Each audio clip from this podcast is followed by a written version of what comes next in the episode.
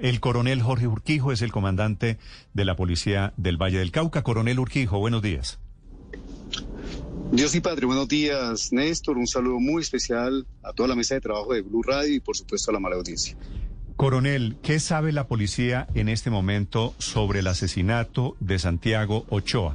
Este muchacho, eh, coronel, hacía parte de primera línea, había estado en enfrentamientos contra la policía.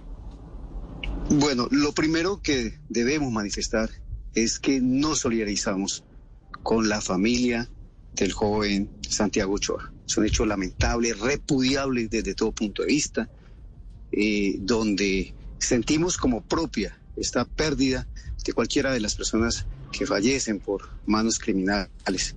Y en este caso en particular, nuestra solidaridad para la familia con todo el compromiso, como lo hemos manifestado eh, días anteriores, para que este hecho no quede impune y lograr en tiempo récord la captura de los delincuentes que realizaron este vil crimen.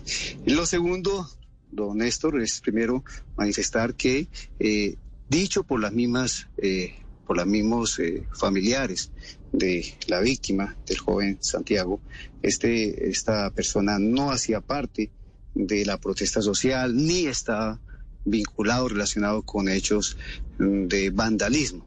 Eh, esto eh, hemos hecho una verificación. Inicialmente no tenemos eh, información a través de la vecindario de su participación en, en, alguna actividad de protesta y también de acuerdo a lo manifestado por la propia familia, familiares de la víctima, esta persona tampoco habría participado en ninguna actividad relacionada con la protesta social, ni con hechos de vandalismo.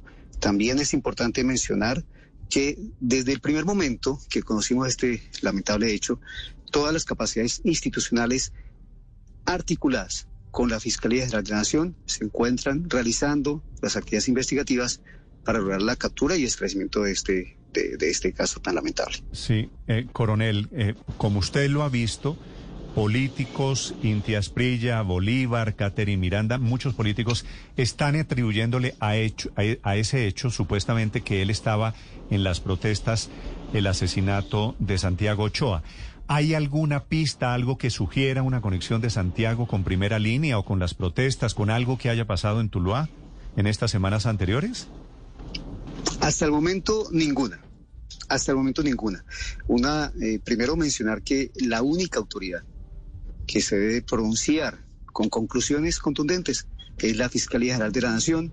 Nosotros con nuestro cuerpo de policía judicial estamos apoyando estas investigaciones y hasta el momento las hipótesis que manejamos es lamentablemente un hecho relacionado con delincuencia eh, común, organizada, eh, vinculada con eh, el comercio, el tráfico de estupefacientes, pero reitero que la única autoridad que tiene la última palabra en esto es la Fiscalía de la Nación.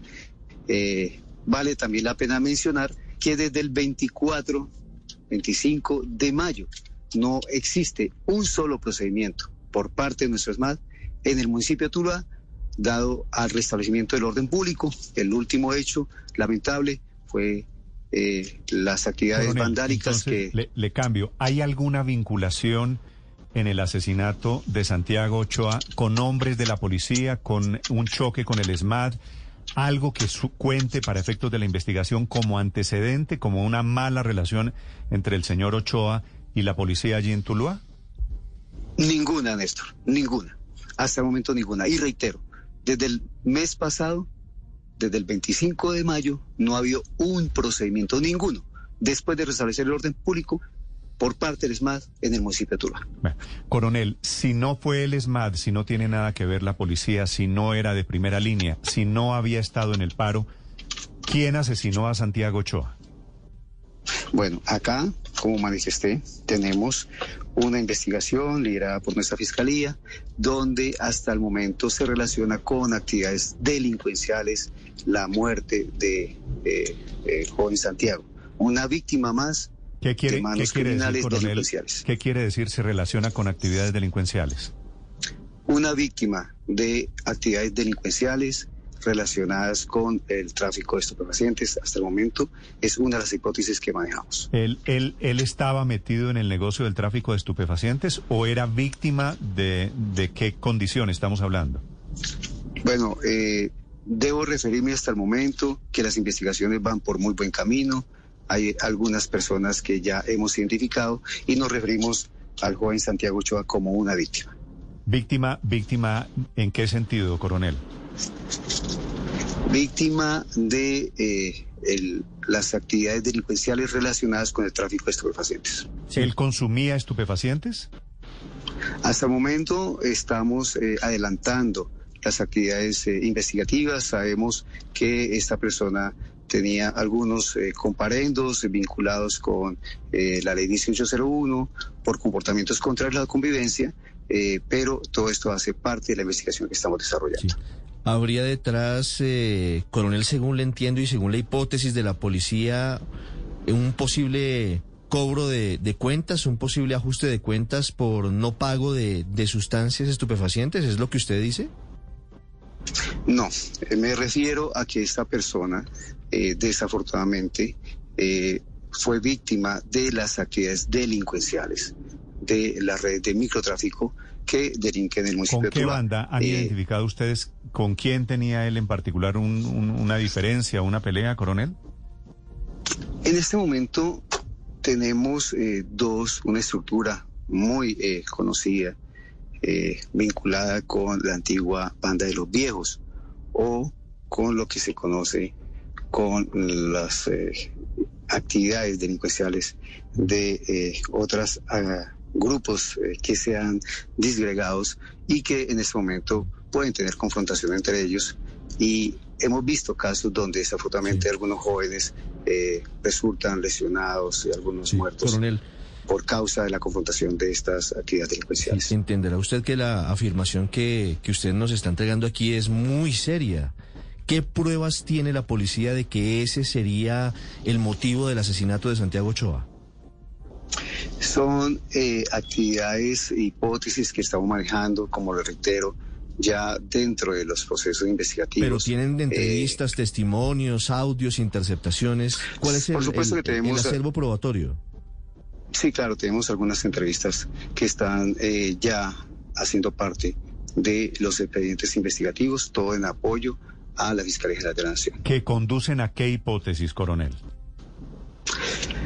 Conducen a mencionar que esta persona sería una víctima de las confrontaciones entre eh, el manejo delictivo del tráfico de drogas en el municipio de Tuluá. ¿Y hay algún antecedente de que esta banda, Los Viejos, haya decapitado alguna vez a alguien? ¿De que este sea el modus operandi de esos delincuentes?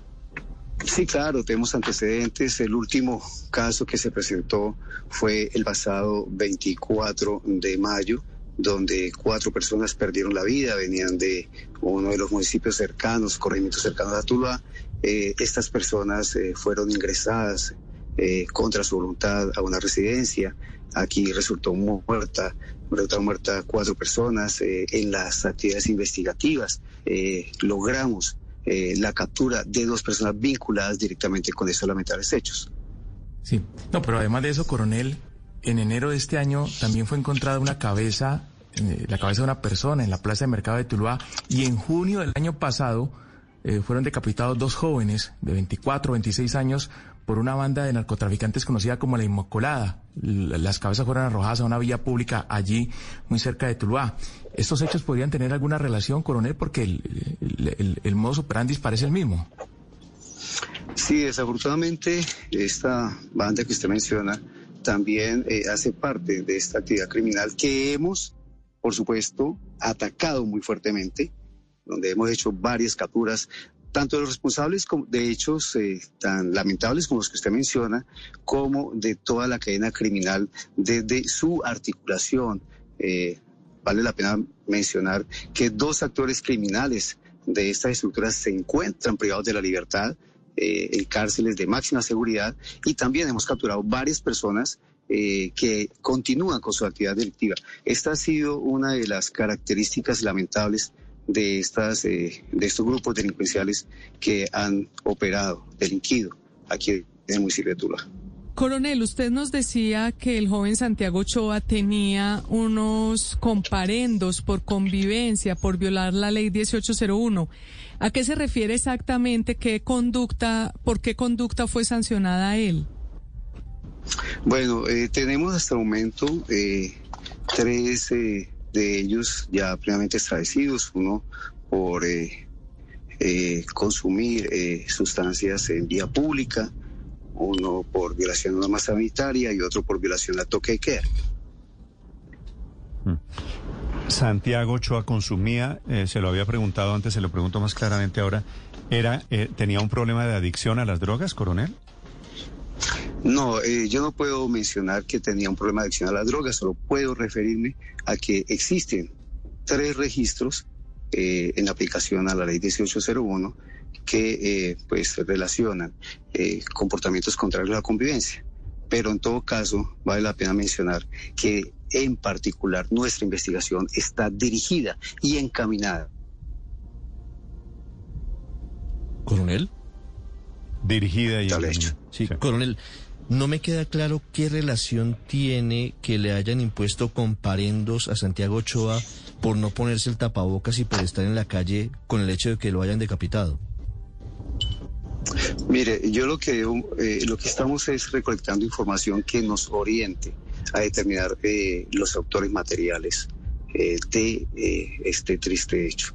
Aquí estamos recogiendo diferentes informaciones, actividades, para poder dar claridad y poder llegar hasta los autores materiales. Es lo que estamos haciendo y, rechazamos de tajo eh, la la- vinculan a miembros de nuestra Policía Nacional con estos hechos tan tristes y tan lamentables. Coronel Urquijo, el comandante de la policía desde el Valle del Cauca, gracias por esta información para los oyentes de Blue Radio, coronel. Muchas gracias a Blue Radio, gracias a la.